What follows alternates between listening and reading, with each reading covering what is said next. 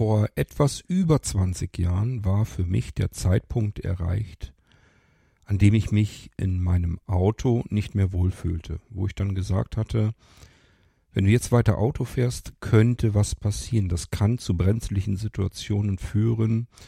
Und wenn du da jemanden über den Haufen fährst und der ist vielleicht querschnittsgelähmt oder sogar noch Schlimmeres, das würdest du dir in deinem Leben nicht mehr verzeihen können. Also, ganz klar, es musste nicht jemand für mich entscheiden, dass ich nicht mehr Auto fahren möchte. Das habe ich ganz allein für mich entschieden, als es mir einfach zu unsicher vorkam. Etwa ein Jahr später verfolgte das Motorradfahren, das heißt auch die Maschine habe ich dann stehen gelassen, weil ich mir gesagt habe, das hat jetzt alles keinen Zweck mehr.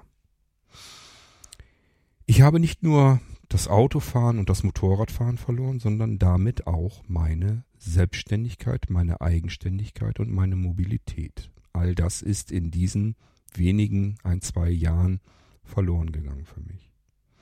Seither könnte man fast sagen, gilt das große H in meinem Behindertenausweis, das steht für Hilflosigkeit.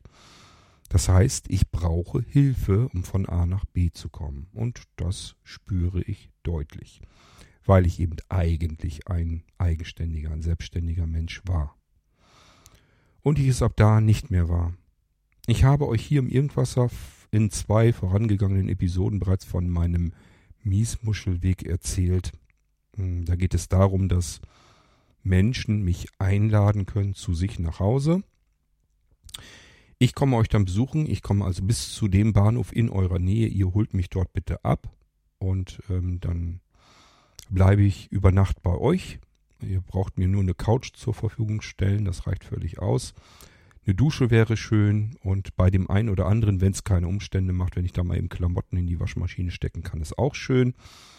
Dann habe ich alles, was ich brauche und ähm, kann dann auf Reisen gehen. Das ist ein riesengroßes Abenteuer für mich. Und auf dem Weg dorthin muss ich natürlich auch so ein bisschen was trainieren. Ja, das heißt, es kommen jetzt kleinere Abenteuer, die dem großen Abenteuer vorausgehen. Das erste kleine Abenteuer ist natürlich die erste Reise ganz allein, ohne fremde Hilfe. Also ohne jemanden, der mich auf meiner Reise begleitet. Jedenfalls nicht das ganze Stück hindurch. Das war letzte Woche der Fall. Und äh, wie sich das für mich anfühlte. Also, hatte ich Angst? Hatte ich keine Angst? Fühlte ich mich hilflos? Fühlte ich mich sicher? Was für Gedanken gingen mir durch den Kopf? Wovor hatte ich überhaupt Angst? Waren das Kleinigkeiten oder was ganz Großes, Schlimmes?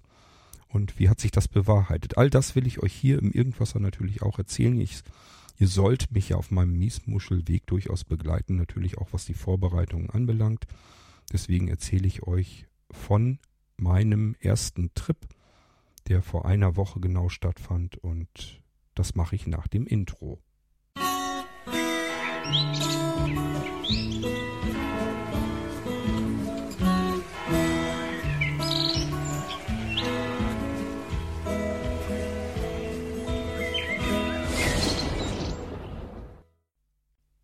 Also, ich hole euch vielleicht noch mal kurz in das Thema hinein. Mein Ziel ist es, meine Eigenständigkeit, Selbstständigkeit, Mobilität ein bisschen wieder zurückzugewinnen. Die habe ich vor über 20 Jahren komplett verloren und bin da auch nicht wieder dran gegangen. Das heißt, ich hatte ganz viele andere Baustellen, die ich erst beackern wollte, in mir, an mir, wie auch immer ihr wollt.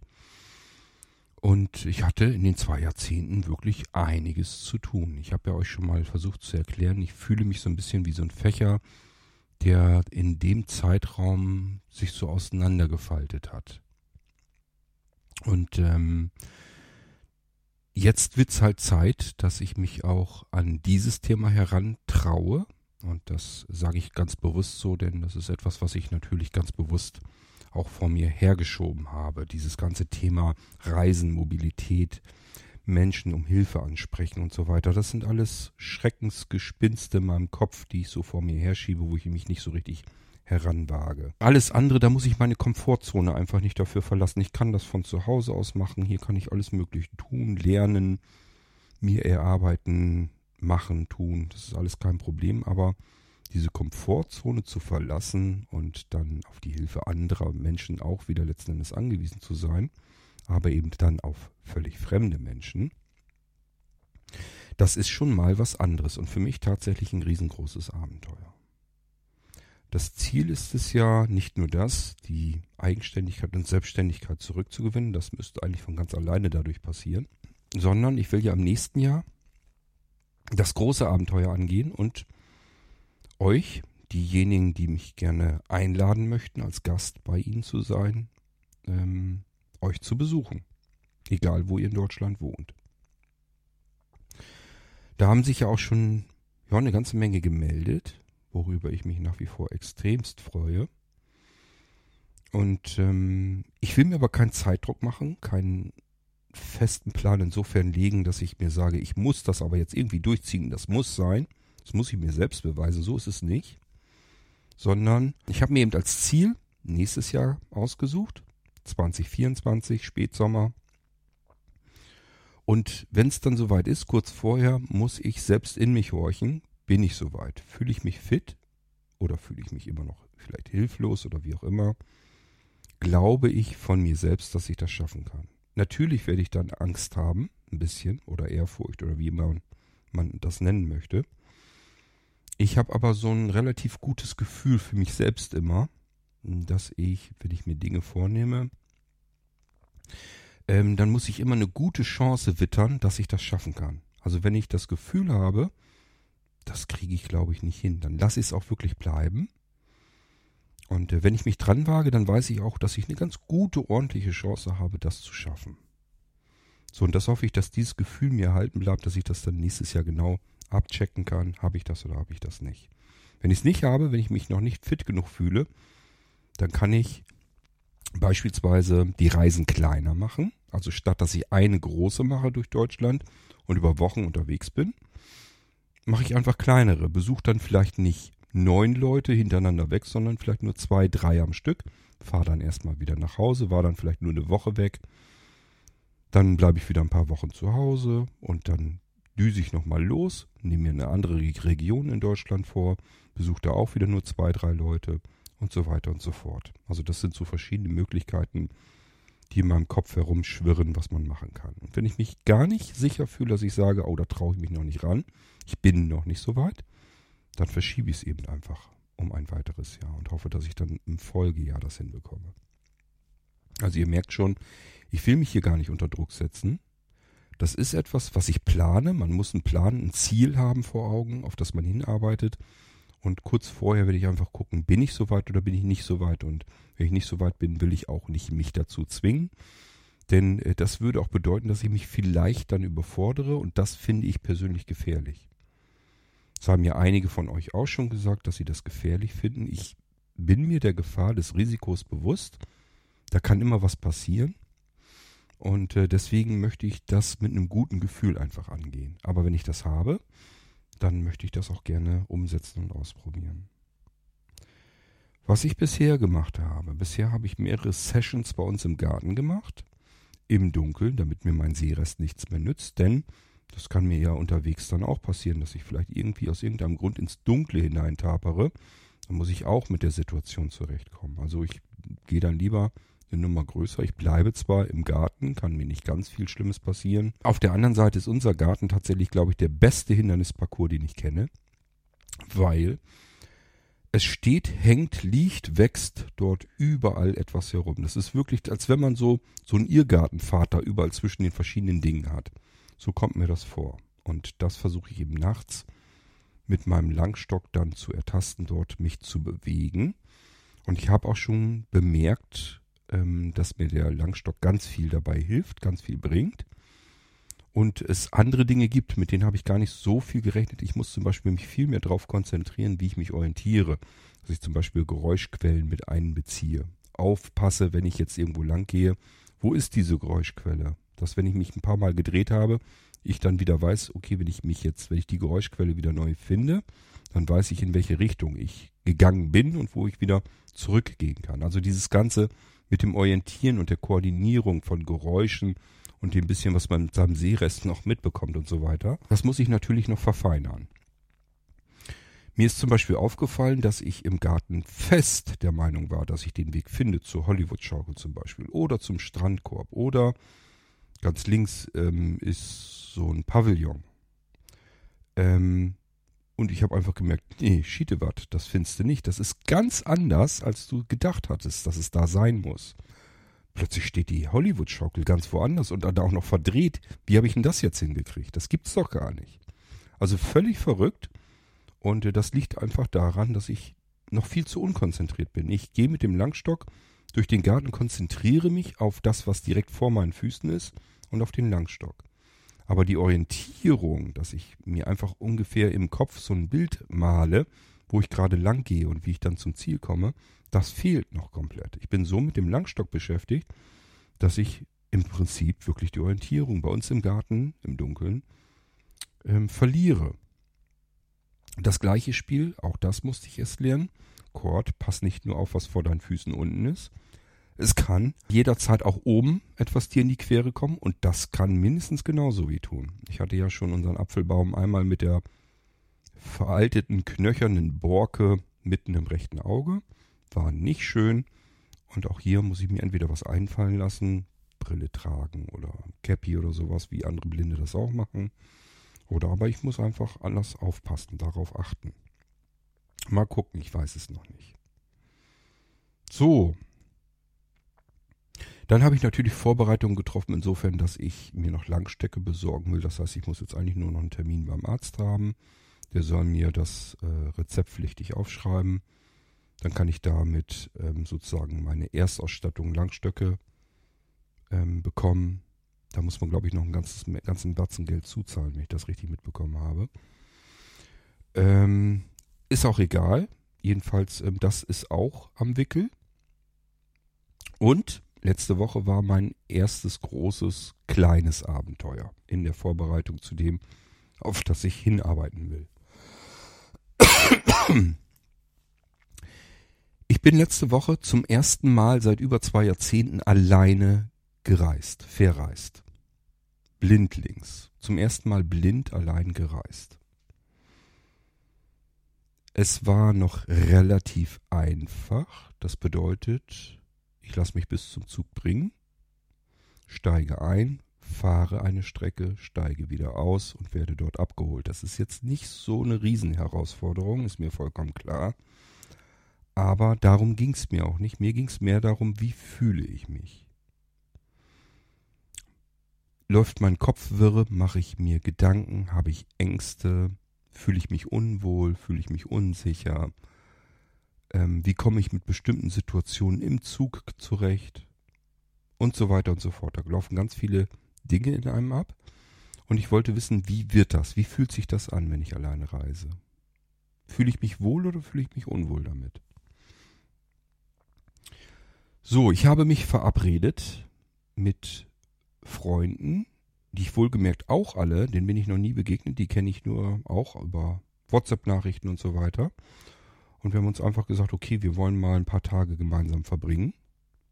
Und ähm, der Cord will sich ein bisschen was bei euch abgucken. So ein bisschen möchte gern Mobilitätstraining machen und äh, gucken, ja, so ein bisschen, wie man mit dem Langstock umgeht und vielleicht ein paar andere Tricks noch lernen. Einfach unter seinesgleichen sein. Da waren aber auch Sehende mit dabei, davon mal abgesehen. Das heißt, es war jetzt alles gar nicht so kompliziert und schwierig. Und ähm, ich hatte und wir hatten Hilfe genug. Aber wie gesagt, es ging auch jetzt nicht darum, mich da jetzt ins kalte Wasser zu schmeißen und mich komplett zu überfordern, sondern es ging mir allein darum, meine Gefühlswelt erstmal so ein bisschen zu beobachten. Wie fühlt sich das für mich an? Das war das Hauptziel des Ganzen. So, dann erzähle ich euch mal kurz zum Ablauf was. Ähm, Eistrupper Bahnhof, das ist hier bei uns, Ortschaft weiter. Das ist ein großer Bahnhof. Ein kleiner Bahnhof eigentlich. Groß ist er insofern, als dass man da zu den großen Städten hinkommen kann. Also ratzfatz ist man von dort aus in Bremen oder eben in Hannover und von dort aus kann man eigentlich alles Mögliche erreichen in ganz Europa. Und in Eistrup bin ich dann in den Zug eingestiegen.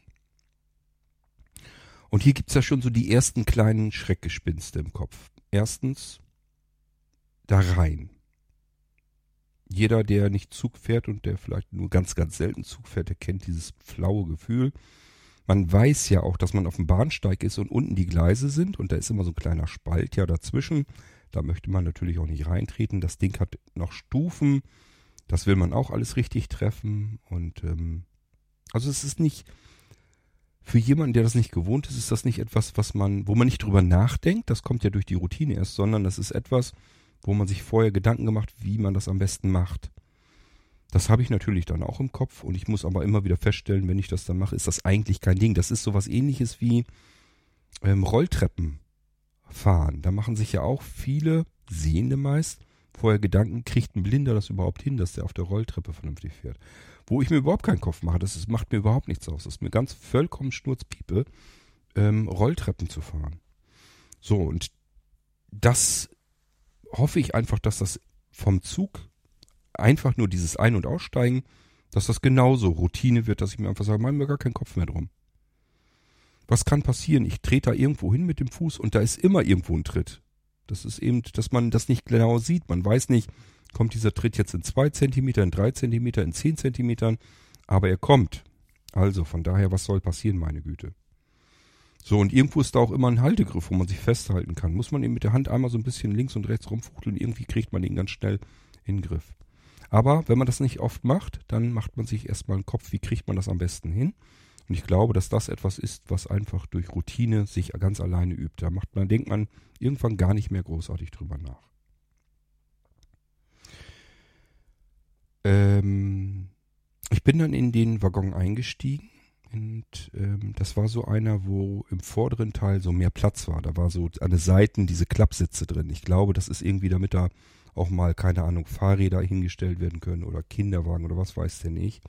Jedenfalls ist das so ein Ding gewesen, wo nicht so Sitzreihen gleich so sind, sondern erstmal Seiten, auch nur so geklappt und da ist halt mehr Platz dann und dann geht das erst in die eigentlichen Sitze, die so in Fahrtrichtung zeigen. Das war ganz gut, dass ich so ein Ding erwischt, äh, erwischt habe. Da saß eine ältere nette Dame, die hat gleich festgestellt, oh, der kann nicht gucken. Ich hatte meinen Button, meinen blinden Button am Kragen. Die ist gleich ein Stück zur Seite, einen Platz weiter gerutscht und hat gesagt, Sie können sich hier hinsetzen. Und da waren so drei Plätze nebeneinander, also mehr Platz als ich brauchte. Und äh, da bin ich dann erst hin, wollte mich schon fast hinsetzen, habe ich gemerkt, das sind Klappdinger, die muss ich runterklappen. Und äh, die Frau hatte dann auch einen kleinen Schreck gekriegt, sie müssen die runterklappen. Und äh, das habe ich dann aber schon gemerkt und habe mich dann da eben hingesetzt. Und dann atmet man eigentlich schon das erste Mal auf. Ich habe einen Sitzplatz im Zug. Cool, jetzt kann mir eigentlich nichts mehr passieren. So, das war so mein erster Gedanke dann. Ich habe es geschafft. Ich bin schon mal drin im Zug. Ja, ähm, ich habe dann gemerkt, es sind keine Ansagen im Zug. Also normalerweise hat man das ja so, das weiß ich jetzt natürlich auch erst rückblickend, dass man ähm, am Bahnhof, am jeden Bahnhof eine Ansage bekommt oder kurz vorher eine Ansage bekommt, nächster Halt, bla bla bla, der Bahnhof, Ausstieg äh, in Fahrtrichtung beispielsweise rechts oder links oder was auch immer. So, diese Ansagen gab es nicht auf der Hinfahrt. Und ähm, da habe ich mich schon gewundert. Ich dachte, na, ist das nicht? Ich habe natürlich ba vom Bahnhof her draußen die Ansagen. Die hört man dann so durch die geöffnete Tür, aber das kann man nicht verstehen, unmöglich. Und da habe ich mir schon gedacht, hm, eigentlich auch doof. Wäre ja schön, wenn ich wüsste, ich bin jetzt in Hannover, das war mein Ziel, mein Reiseziel. Dort habe ich die anderen getroffen. Es kommt dann Nienburg an der Weser also von Eistrup aus losgefahren, Nienburg an der Weser, dann kommt Neustadt am Rübenberg und dann kommt Wunsdorf und dann kommt Hannover.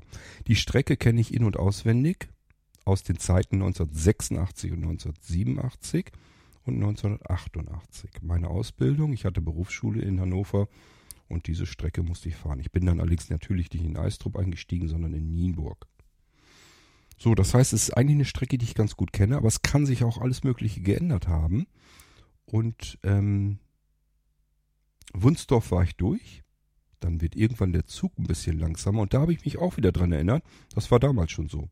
Wenn man in Hannover reinkommt, Richtung Hauptbahnhof, dann wird der Zug immer ein bisschen langsamer. So, aber 100% sicher war ich mir jetzt immer noch nicht. Und ich hatte Schiss, dass ich vielleicht doch ähm, falsch aussteigen könnte. Dann habe ich mir die Uhrzeit am iPhone angeguckt. Ich glaube, der Zug sollte in Hannover ankommen, 12, 36, 12, 38 oder so. Ich glaube, mein iPhone, zeigt irgendwie 1, äh, 12, 34 oder 33 oder so an. Das heißt, ich habe mir gesagt, oh, das sieht gut aus. Das wird der Hauptbahnhof von Hannover sein. So, hier dann wieder ausgestiegen. Und hier habe ich bereits zum ersten Mal etwas bemerkt, was ich vorher nicht gedacht hatte. Auch hier habe ich mir überlegt, Gott, wie machst du das jetzt am besten? Am besten wäre, so machen das die anderen Blinden, Rucksack auf den Rücken, Langstock in die Hand, dass du dir die Treppe, die Stufen an der Tür, an der Waggontür, äh, dass du dir die abtasten kannst und vor allen Dingen auch tasten kannst, wie weit musst du runter auf den Bahnsteig. Das ist ja mal so das Problem. Wir können es ja nun nicht sehen. Das heißt, es ist für uns immer so ein Tritt ins Nichts. Fühlt sich nicht schön an. Manche Leute kommen da gar nicht gut mit klar. Andere gehen da einfach todesmutig drauf los und äh, stürzen sich da rein und sagen sich, egal ob es jetzt 10 oder 20 Zentimeter sind, irgendwann komme ich an. So, damit man das nicht so hat, soll man das eigentlich mit dem Langstock ertasten und den Rucksack auf dem Rücken, damit man sich noch immer mit der anderen letzten freien Hand gut festhalten kann und nicht zum Sturze kommt. Ich hatte schon mal ein Erlebnis mit einem Rucksack. Das hat mir da so ein bisschen Respekt verschafft oder mir gezeigt, das ist nicht unbedingt die hundertprozentige Lösung. Und zwar habe ich einen gut schwer befüllten Rucksack, da hatte ich lauter Sachen für andere Menschen drin. Und wir sind da mit mehreren Leuten lang gegangen und ich bin an die Straßenseite gekommen und in ein Schlagloch so seitlich reingetreten, umgeknickt. Dadurch bin ich ins Stolpern, ins Straucheln gekommen. Das wäre an sich überhaupt kein Problem gewesen. Einfach schnell einen Schritt nach vorne gemacht, ein bisschen mit dem Körper ausbalanciert und ich hätte mich wieder gefangen und äh, da wäre gar nichts passiert. Das Problem war mein Rucksack auf dem Rücken. Der hatte nämlich jetzt dadurch, dass ich nach vorne geschnellt bin, so einen Schub bekommen. Dann habe ich mich vorne wieder mit einem Schritt gefangen. Der Rucksack natürlich weiter hat mich aufgrund seiner Schwere einfach nach vorne gedrückt. Und ich war schon gebeugt und zack lag ich auf der Fresse. So, das heißt, so ein schwerer Rucksack kann auch mal genau das Gegenteil von dem sein. Der, äh, wenn er nicht da gewesen wäre, wäre gar nichts passiert. Dadurch, dass er auf meinem Rücken war und mich nach vorne geschubst hat, hat er mich sozusagen nach vorne weggestoßen. Und deswegen bin ich ähm, zu liegen gekommen. So, und das wollte ich ganz gerne, wenn ich aus dem Zug aussteige, dass mir das nicht passieren kann. Ich habe einen Rucksack, den habe ich euch hier im Irgendwas auch schon mal vorgestellt, den benutze ich natürlich selbst auch. Das ist der Rollback von Blinzeln. Also der, den man auch als Rolli nehmen kann. Da kann man also Reißverschluss ein Stück aufmachen, da kann man so einen Griff rausziehen wie aus dem Rollkoffer und kann den kompletten Rucksack hinter sich herziehen. Das habe ich dann auch gemacht. Da habe ich also den Griff rausgezogen und den Langstock habe ich zusammengefaltet im Seitenfach dann gelassen und habe dann einfach mich erstmal festgehalten, dann die Stufen runter mit den Füßen. Das ist ja jetzt auch kein Hexenwerk.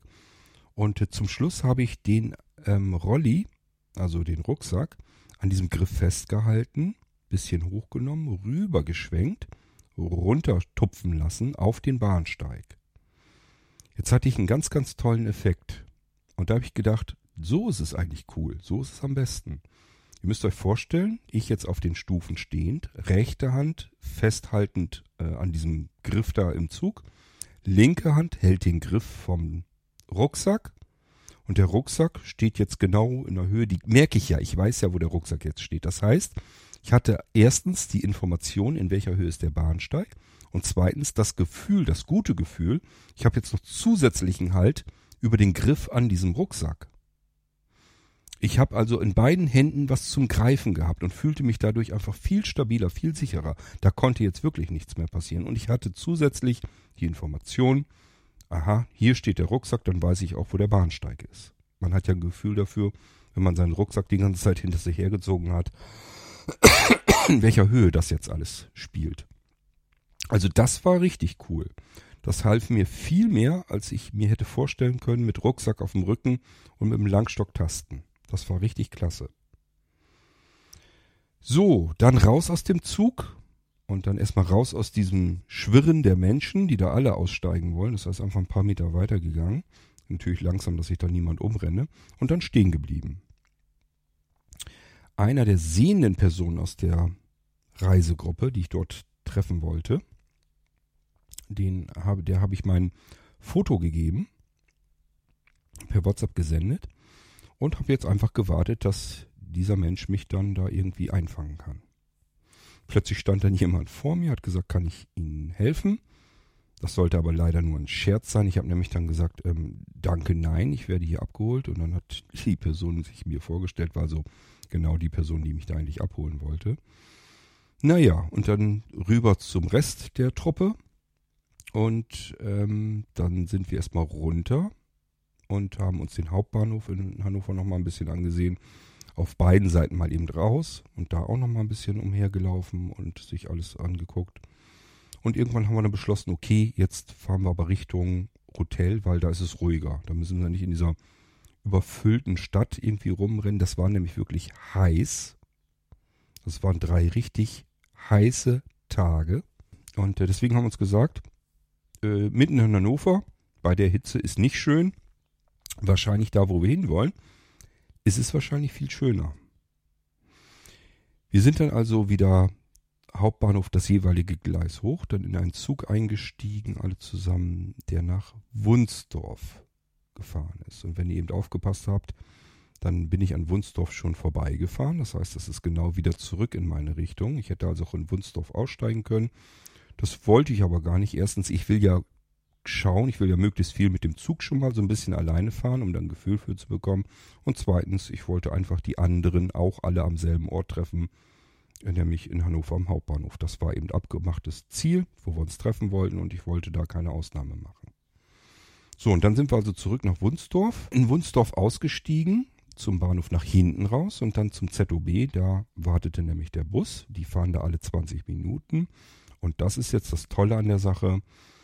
Der Bus hat uns dann ans Steinhuder Meer gebracht. Das Steinhuder Meer ist ein Binnengewässer, ein See, der angeblich aus der Eiszeit entstanden ist, also ein Natursee. See würde euch jetzt einen zu kleinen Eindruck machen. Es hat schon seinen Grund, warum das Ding Steinhuder Meer heißt. Man kann eigentlich nicht von einem Ufer zum anderen rüber gucken, sondern das ist, als wenn man vorm Meer steht. Ich war schon zwei, dreimal am Steinhuder Meer und habe es als nicht so schön empfunden. Das lag aber daran, dass man dann fährt, wenn alle fahren. Nämlich wenn schönes Wetter ist, wenn Feiertag ist, wenn Sonntag ist, wenn Urlaubszeit ist, Ferien, was auch immer. Und ihr habt ja vielleicht eben schon so ein bisschen erahnen können, Hannover Hauptbahnhof, Wunsdorf sind vielleicht 10 Minuten. Mit dem Bus sind es nochmal 15 bis 20 Minuten und man ist am Steinhuder Meer. Das heißt, für jemand, der in Hannover wohnt, wenn der Urlaubsfeeling haben will, am Meer, dann macht er natürlich genau diesen Weg. Dann ist der in etwas über einer halben Stunde im Urlaub, wenn man so will. Mitten im Urlaub. Am schönsten Flecken, den man sich in der Nähe vorstellen kann. Manche fahren zum Maschsee in Hannover und äh, die Cleveren, die setzen sich in Zug, dann in Bus und sind am Steinhuder Meer. So, wir hatten dort nämlich unser Hotel gebucht. Und zwar, und das ist das Coole, weil das passte alles perfekt zusammen, direkt an der Badeinsel. Die Badeinsel ist im Steinhuder Meer durch eine Brücke vom Festland getrennt, wenn ihr so wollt. Das heißt, man geht über diese Brücke rüber und ist dann im weißen Sandstrand, richtig dick, tief weißer Sandstrand. Und der geht dann so flach in das Steinhuder Meer rein. Wird dann natürlich immer ein bisschen tiefer bis ganz hinten so eine Leine lang geht mit Bojen und so weiter. Das trennt dann eben den Bereich, wo man schwimmen und baden kann, von dem, wo dann so die ersten kleinen Boote langfahren können. So, und wir hatten drei extrem warme, heiße Tage und äh, sind an allen drei Tagen natürlich auch baden gegangen. Ganz viel, ganz ausgiebig und es war wunderschön. Schöne Erfrischen, Erfrischung. Das Steinhuder Meer ähm, ich glaube, wir haben so geguckt, das sollte irgendwie 21 oder 22 Grad haben und das war es auch locker. Also es war wirklich warmes, angenehmes Wasser. War nicht so, dass das kalt war. Wir sind ansonsten, das war auch schon geplant, ganz, ganz viel gelaufen. Eigentlich den ganzen Tag irgendwie spazieren gegangen, gelaufen, aber das wollte ich auch ganz gerne. Erstens, damit ich einfach Bewegung kriege, ordentlich. Ich bin noch nie so viel gelaufen, glaube ich, seit Ewigkeiten nicht mehr. Und zweitens, ähm, ja, um so ein bisschen dieses Gefühl von Eigenständigkeit, Mobilität und so weiter weiter ausbauen zu können. Und ähm, wie gesagt, waren ja auch andere Blinde mit dabei. Natürlich habe ich dann auch so ein bisschen abgekupfert, wie man mit dem Langstock umgeht. Da haben wir nicht tatsächlich, ehrlich gesagt, nicht viel gemacht. Das ist einfach dem geschuldet. Es war einfach brachial heiß, warm. Und äh, da sind wir lieber baden gegangen. Wir haben wirklich, das war einfach pures Urlaubsfeeling, was wir da hatten auch andere kleine Sachen, was weiß ich, ähm, wie man als Blinder Geldscheine erfüllt und so weiter. Das, ähm, ich habe da durchaus schon ein bisschen was für mich mitnehmen können in der Zeit. Also es ist jetzt nicht nur Urlaub gewesen. Mir ging es aber, wie gesagt, bei diesem ersten Ausflug tatsächlich erstmal nur um das reine Gefühl. Wie fühle ich mich? Fühle ich mich unsicher? Fühle ich Angst? Mache ich mir Gedanken über Dinge? Und wenn ja, wie stellt sich das hinterher dann heraus? Ähm, Habe ich mir da umsonst Sorgen gemacht oder wie auch immer? Ähm, fühlt es sich für mich gut an, alleine zu reisen oder komme ich mir irgendwie hilflos vor? Das sind alles so Sachen, die wollte ich ganz gerne erfahren bei diesem ersten, allerersten Ausflug. So, und dann dieses mal gucken, wie die anderen mit dem Langstock umgehen und so weiter. Das war bei mir so nebenrangig sowieso schon. Und das ist dann noch weiter in den Hintergrund gerückt, als wir dann da waren weil es war eh viel zu warm, zu heiß und wir hatten einfach alle richtig Bock, Urlaub zu machen, ein paar Tage. Und einfach eine tolle Zeit. Wir haben viel gelacht, viel gemacht, viel gelaufen, viel geschwommen. Ähm, gut gegessen, gut gefrühstückt. also es war einfach, ja, waren drei ganz, ganz fantastische Tage. Urlaubstage allerdings. Und die konnte ich ehrlich gesagt auch mal wieder gebrauchen, dass ich einfach mal wieder ein bisschen Urlaub hatte. Ich habe schon ganz lange Zeit keinen Urlaub mehr gemacht. War natürlich sehr, sehr kurz, aber trotzdem. Ja, war also so ein bisschen das Nützliche mit dem Schönen verbinden. So, irgendwann sind dann ja die drei Tage um und ähm, dann ging es natürlich auch wieder zurück. Jetzt habe ich auch so ein bisschen dann dieses ähm, eigenständige Unterwegssein so ein bisschen von der negativen Seite zum Glück noch kennengelernt. Sonst die Hinreise die lief perfekt ab und äh, deswegen das hätte mich schon richtig so in Sicherheit äh, gebracht. Da hätte ich gesagt, Mensch, das ist ja total entspannt und easy. Der Rückweg war jetzt nicht mehr ganz so entspannt, aber immer noch völlig im grünen Bereich. Es ging halt damit los, dass der Zug, ach der Zug, der Bus zehn Minuten Verspätung hat. Und wir wussten, wenn wir jetzt in Wunsdorf wieder zurück sind, dann bleiben dann nur noch zwei, drei Minuten, um am Bahnsteig zu sein, bevor der Zug abfährt. Das wird aber knapp mit einer Truppe blinder Menschen. Und der ganze Bus war voll mit ähm, Rentnern und die wollten natürlich auch mit ihren Gehwagen und so weiter den Zug noch erreichen. Die hatten genau das gleiche Problem. Das heißt, ihr müsst euch vorstellen, so ein ganzer Haufen behinderter und alter Menschen versucht vom Bus wie blöde zu laufen, um dann den Zug noch zu erreichen. Als wir oben am Bahnsteig waren, hatte der Zug auch zehn Minuten Verspätung. Das hätten wir uns also schenken können. Aber das weiß man ja vorher nicht. Dann zurück nach Hannover zum Hauptbahnhof. Und äh, dann ging das auch schon so langsam los, dass wir uns verabschieden mussten. Unten im Hauptbahnhof, das war so ein bisschen die Situation, die ich überhaupt nicht leiden kann. Aber lässt sich nun mal nicht vermeiden. Einfach zu viele Menschen, die zu schnell irgendwo hin wollen. Jetzt muss ich euch so ein bisschen meinen Sehrest erklären. Ich habe ja Retinitis pigmentosa, nennt man oftmals auch Tunnelblick und das suggeriert ja, man guckt durch einen Tunnel durch. Also in der Mitte hat man so ein Seefeld und außen und zu ist alles tot. Das ist bei mir tatsächlich nicht der Fall, sondern ich habe Flecken im Seefeld, durch die ich noch gucken kann. Kleine Löcher. Das rechte Auge ist ziemlich komplett kaputt. Das ist noch ganz an der Seite, kann ich noch was sehen. Und das linke, da ist auch so mehr im seitlichen Bereich was. Und eher in der Mitte ist das dann kaputt. So, und das hat zur Folge, wenn einem so ein Schwarm Menschen entgegenkommt, sehr schnell laufen, weil die alle ihre Termine haben, alle Züge erreichen wollen, alle irgendwo hin müssen ganz schnell, dann kommen einem eben so Tausende von Menschen entgegen, zumindest gefühlt. Und äh, durch meinen Seerest tauchen die in diesen Seelöchern auf im Seefeld und verschwinden natürlich auch genauso wieder und tauchen dann in einem anderen Loch wieder auf. Und ihr müsst euch das, wenn ihr seht, seid jetzt nicht vorstellen, dass ich die Löcher sehe, sondern ich sehe schon das Bild als Ganzes. Sind natürlich bei mir sowieso alles nur noch Farbtupfen, aber es gibt eben, da, ihr müsst euch vorstellen, Menschen, er kann ich erkennen, das sind natürlich Farbtupfen, die ich als Mensch auch erkennen kann. Die, die blinken, die tauchen auf, sind plötzlich weg, tauchen wieder an einer anderen Stelle neu auf, sind dann wieder weg. Vielleicht tauchen sie auch nochmal auf. Und das passiert mit tausenden Menschen, die einem entgegenkommen. Also man hat es mit auf sich zuströmende, schwirrende, blinkende Menschen zu tun. Und das ist natürlich nicht so angenehm. Ähm, ja, war jetzt aber auch nicht eine totale Katastrophe für mich. Ich hatte nur das Gefühl, oh, hoffentlich bin ich hier schnell wieder raus. Das fühlt sich nicht gut an. Ging aber ja auch nur darum, dass wir ein paar Gleise weiterkamen. Das heißt, wir sind dann nach oben, Gleis hoch. Ich war auch der Erste, den wir dann loswerden mussten. Das heißt, ich musste dann wieder in meinen Zug Richtung Heimat. Und äh, wenn ihr jetzt aufgepasst habt, dann ähm, wisst ihr jetzt, ähm, ich bin doch in Wunsdorf eben eingestiegen. Warum fahre ich dann überhaupt erst nach Hannover wieder hin? Weil ich doch wieder zurück muss. Ich komme doch wieder an, an Wunsdorf vorbei. Ganz einfach. Wie gesagt, mir ging das ja in erster Linie darum, mit diesem Zugfahren und so weiter, da wollte ich ein Gefühl für entwickeln. Und zum Zweiten, ich wollte einfach ähm, ganz normal alle anderen verabschieden, so wie wir uns getroffen haben. Und ähm, so wie wir uns insgesamt auch halt in Hannover verabschieden wollten. So. Ähm, der Bahnsteig oben war überfüllt, tausende von Menschen, gefühlt. Also er war wirklich voll. Und ich dachte schon, ach du Scheiße, da kriegst du ja im Leben keinen Sitzplatz. Kannst die ganze Zeit stehen im Zug. Dreiviertel Stunde zwar nur, aber dreiviertel Stunde stehen ist auch ganz schön nervig. Und ähm, dann habe ich aber gemerkt, das ist ein Zug, der geht nach Rheine, der nimmt sich dasselbe Gleis.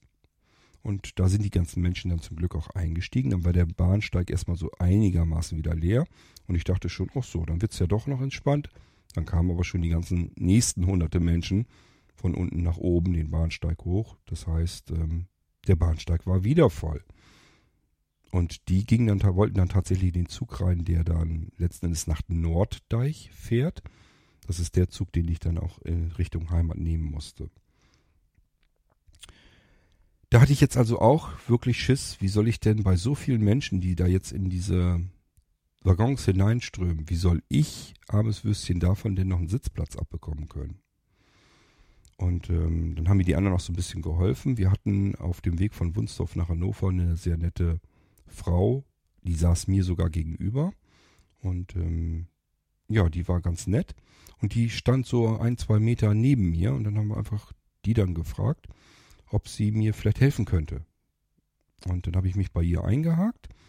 Und ähm, wir sind dann in den Zug rein. Die hat mir also gerne helfen wollen, war gar kein Problem und ist mit mir durch, das, durch den Waggon gegangen und hat mir dann gesagt, so hier sind zwei Sitze, hier können Sie sich hinsetzen. Und dann ist sie noch weiter. Ich nehme an, dass sie mir da nicht auf den Nerven gehen wollte, was weiß ich, was sie dazu bewogen hat. Sie hätte sich also ruhig natürlich neben mich setzen können. Aber ja, sie ist dann weiter und ich habe mich dann da hingesetzt. So, und dann hatte ich so das zweite Mal diesen Effekt aufatmen, weil ähm, ich meinen Sitzplatz hatte. Und dann ist man ja erstmal so ein bisschen beruhigt. Dann geht es ja erstmal wieder weiter. Dann geht es ja Richtung nach Hause. Jetzt habe ich auch bemerkt, dass dann auf dem Rückweg die Ansagen drinne waren. Das heißt, beim ersten Mal, ja, hat man bloß irgendwie vergessen, den Schalter zu drücken, die Kassette umzudrehen, was auch immer. Und ähm, das funktioniert jetzt auf dem Rückweg. Dann ist ja der Bahnhof Wunsdorf, der wurde angesagt, dann Neustadt am Rübenberge, dann Nienburg-Weser und dann kam ja auch Eistrup. Das wusste ich ja alles noch. Der Zug hatte aber Verspätung. Es hatten alle Züge, glaube ich, diesen Abend Verspätung. Überall auf dem ganzen Bahnhof. Ich glaube, da war kein einziger Zug mehr pünktlich. Die Bahn hatte richtig Katastrophe wieder. So wie man es eigentlich so erwarten würde. Mich hat eigentlich eher gewundert, dass der Hinweg so relaxed war und der Rückweg war eigentlich so, wie ich mir die Bahn, Deutsche Bahn vorstelle. Okay. Ähm, jetzt saß ich da also und mein Gehirn fing dann plötzlich an herumzuspinnen. Die Gedanken, die mir dann durch den Kopf schossen, wann willst du denn aufstehen, Kurt?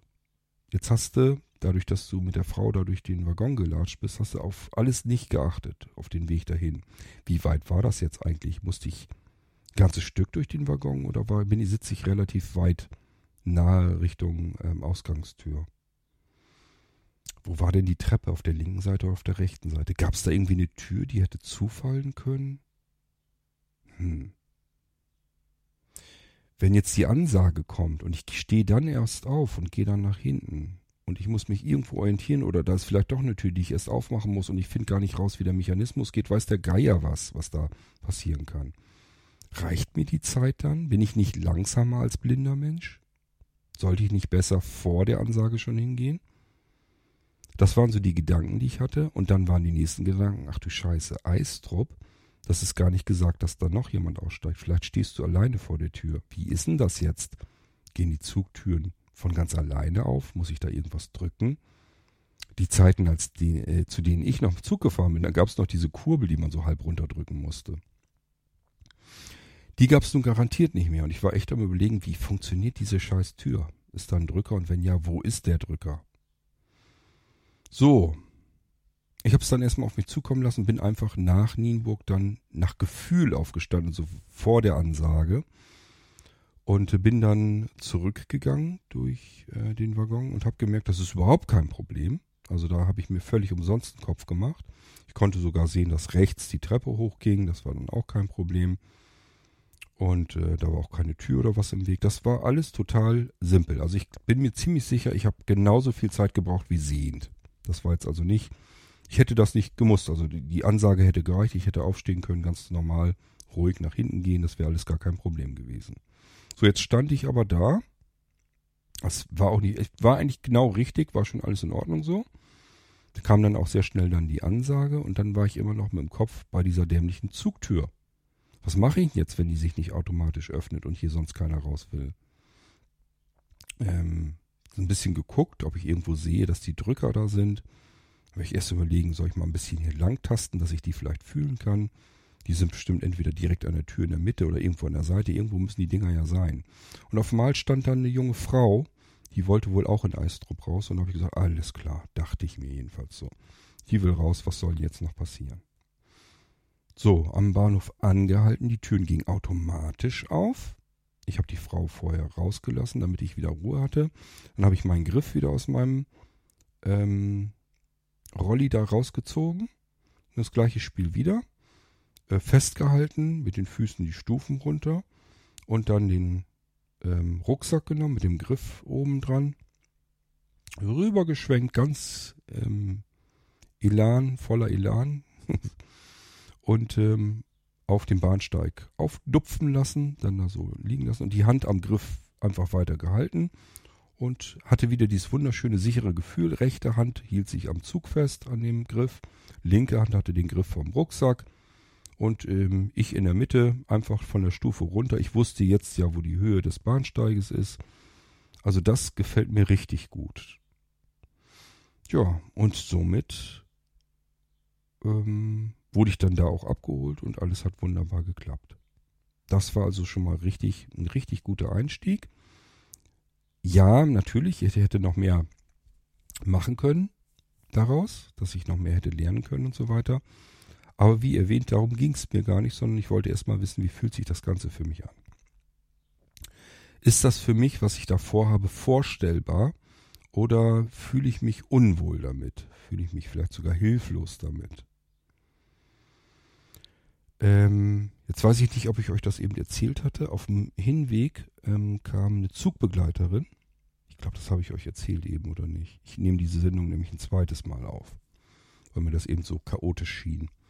Jetzt mache ich es wieder chaotisch. Also die Zugbegleiterin jedenfalls, die war auf der Hinfahrt, hatte meine Marke und meinen Behindertenausweis kontrolliert kurz, war sehr nett, sehr freundlich und hat dann gefragt, wo ich denn hin wollte. Ich gesagt, nach Hannover.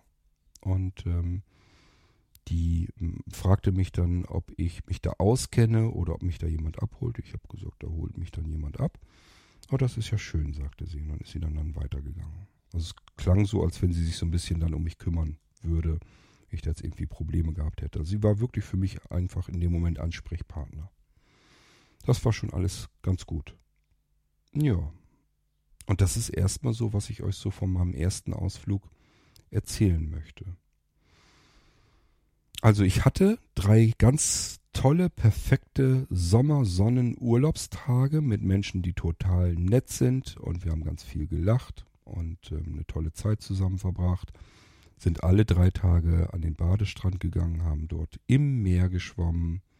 Was sich für blinde Menschen sehen, können sich das nicht so vorstellen. Übrigens wie absolute pure Freiheit anfühlt blinde Menschen haben immer das Problem, man kann nicht einfach so losschwimmen, man kann nicht ins Freibad gehen und schwimmen, weil da immer andere, andere Menschen sind, denen man in die Quere kommt. Wenn man in einem Meer schwimmt, wo auch noch gar nicht mal so viele Leute unterwegs sind, ist ja alles Vorsaison und das mitten in der Woche, wir sind ja nicht am Wochenende da gewesen, dann ist das was ganz was anderes. Das fühlt sich wirklich an wie pure Freiheit. Mitten im Meer schwimmen, Gesicht nach oben in den Himmel zeigend, auf dem Rücken schwimmen, das ist schon toll. Vielleicht noch etwas, was mir aufgefallen ist, das ist vielleicht auch interessant. Wenn ich hier zu Hause bin, dann brauche ich mein Weitsehen ja nicht. Ich muss ja nicht in die Pferde gucken, ich kenne mich hier aus. Dafür muss ich nahe gucken. Ich muss auf Displays gucken, auf mein iPhone, aufs iPad und so weiter, um da vielleicht noch ein bisschen was erkennen zu können, mich zu orientieren, ablesen zu können und so weiter. Ich habe so gemerkt, so nach und nach, es wurde sogar von Tag zu Tag noch mehr, hat sich dieses Weitsehen erweitert. Also es, ich hatte das Gefühl, als wenn ich mit meinem Sehrest nach und nach immer ein bisschen mehr anfangen konnte um mich zu orientieren, um Umgebungen wieder zu erkennen. Zum Beispiel, wenn ich aus dem Wasser wollte, dann hatte ich einfach zurückgeguckt und wusste einfach, okay, diese Insel, der Strand, der ist in der Mitte. Da hört man ja auch, da sind ja auch Menschen, das kommt so ein bisschen Krach her. Linke Seite ist eine Baumreihe, rechte Seite ist eine Baumreihe. Das sind für mich, wie gesagt, alles nur Farbtupfen. Das hat nichts mit Bäumen oder so zu tun, sondern einfach nur grobe Farbkleckse in der Landschaft. Ich wusste aber, okay, das sind die Baumreihen und ähm, da gab es Bänke auf dem Strand. Hier haben wir uns dann dahin gezogen. Da wusste ich, okay, das ist mehr auf der linken Seite.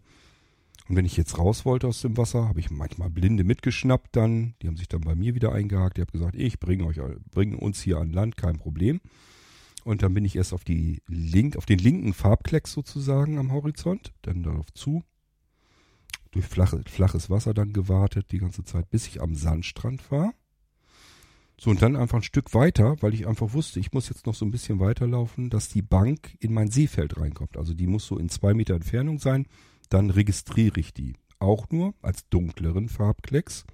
Beim ersten Mal war ich mir nicht ganz sicher, ob das die Bank, unsere Bank ist oder eine andere Bank.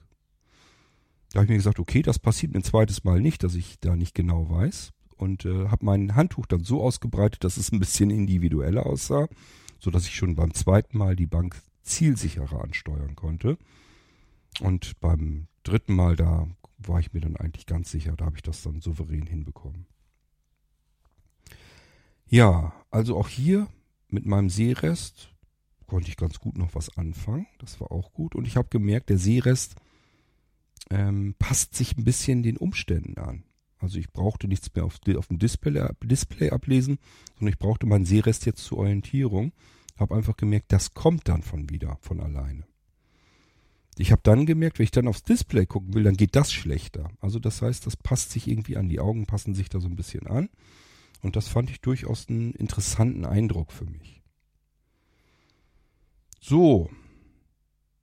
Ja, ich hatte drei perfekte Urlaubstage waren wirklich super, haben richtig Spaß gemacht.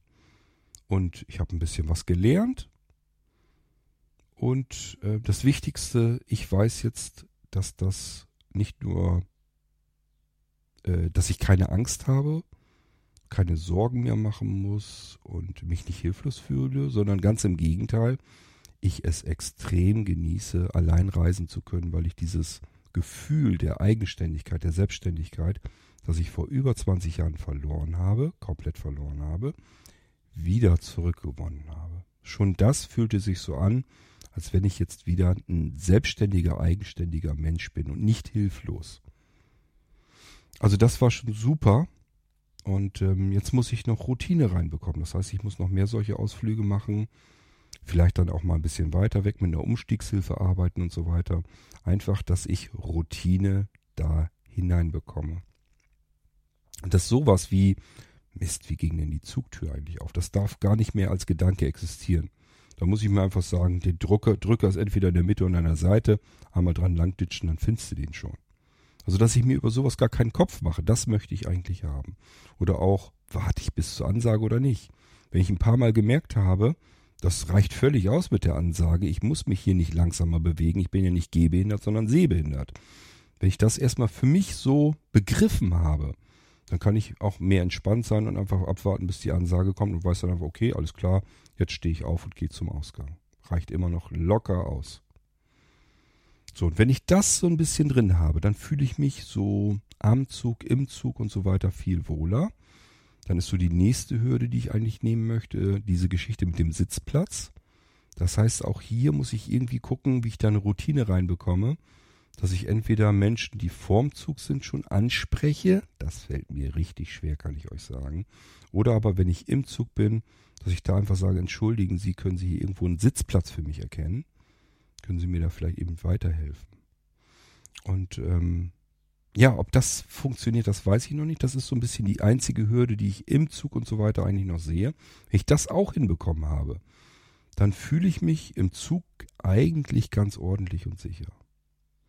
Dann ist eigentlich die Unsicherheit eher, ich komme irgendwo an einem Bahnhof an, wo ich mich nicht auskenne, wo niemand da ist, der mir hilft. Wie geht's dann von dort aus weiter? Das ist dann die Unsicherheit, die als nächstes kommt. Aber erstmal geht's mir jetzt darum, ähm, dass ich im Zug klarkomme und wie ich mich da eben fühle. So, und da muss ich wirklich sagen, da war das ein perfekter Einstieg, besser jetzt nicht sein können. Das hat mir jetzt sehr viel Mut gegeben. Und ähm, ja, jetzt muss ich mal schauen, ob ich noch so ein paar Ausflüge machen kann. Dies Jahr möglichst noch. Und ob ich da ein bisschen Routine hineinbekommen kann. Das wäre natürlich große Klasse. Na schön. Ja, und das wollte ich euch bloß mal eben so wissen lassen. Da wollte ich euch eben teilhaben lassen, weil ich das die ganze Zeit jetzt mache mit den Vorbereitungen und so weiter. Und wir schauen mal, wie die Reise, wie mein kleines Abenteuer hier weitergeht. Das soll es erstmal gewesen sein. Und ähm, wir hören uns wieder im Irgendwasser spätestens, wenn ich mein nächstes kleines Abenteuer und Vorbereitungen auf das große Abenteuer angehe.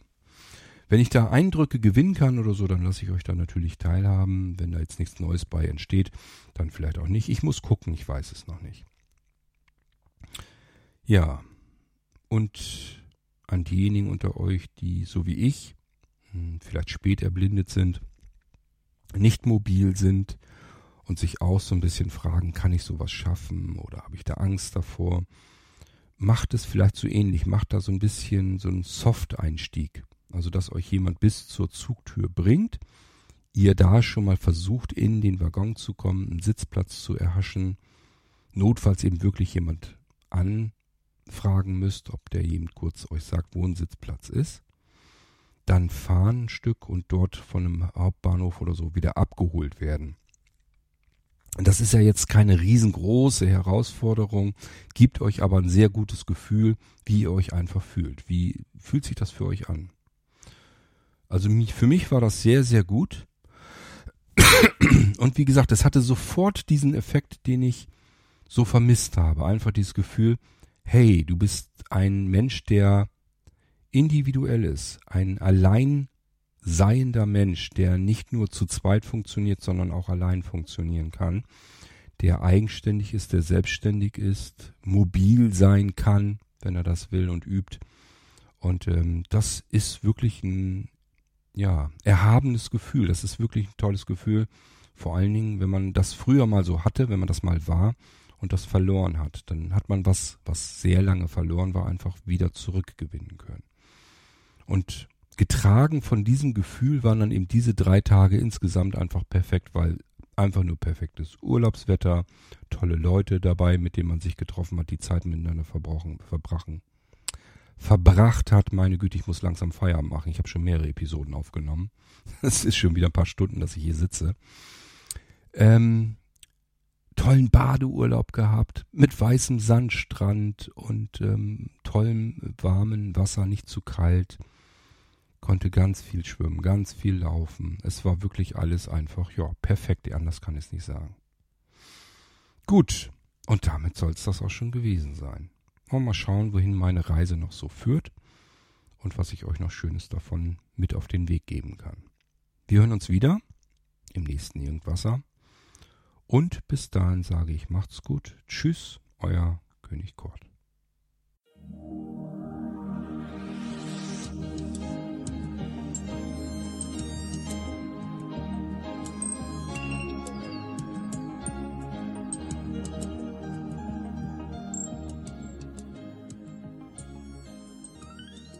Kort. hörtest eine Audioproduktion von Blinzeln Media, zu finden im Internet auf www.blindzellen.org.